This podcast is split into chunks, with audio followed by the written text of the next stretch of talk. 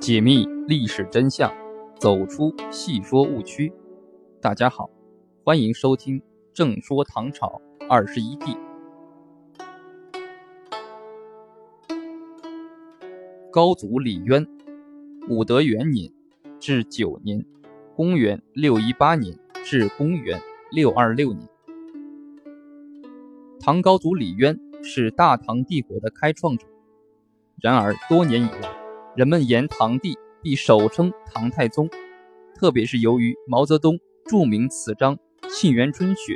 对秦皇汉武、唐宗宋祖的吟咏，更进一步深化了这一倾向。高祖李渊在人们的头脑中一直缺乏应有的印象，在儿子太宗贞观之治的盛名下，不免有些黯然失色。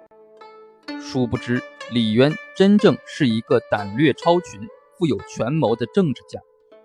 他不仅善于把握时机，开创了一代帝业，而且目光远大，在政治上积极进取，奠定了大唐帝国的基业。作为辉煌灿烂的唐帝国的奠基人，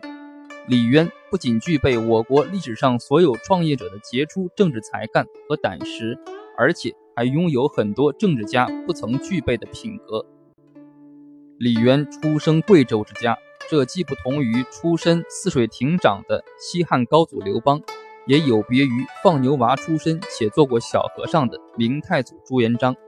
更与以蒙古族、满族等少数民族身份入主中原的元朝、清朝的建国者有异。可以说，高祖李渊个人政治生涯中的起伏波折，与大唐帝国的兴衰隆替一样，充满了无限魅力。现在。我们就来拨开李渊身上的层层迷雾，重显这位大唐帝国开创者应有的历史风采。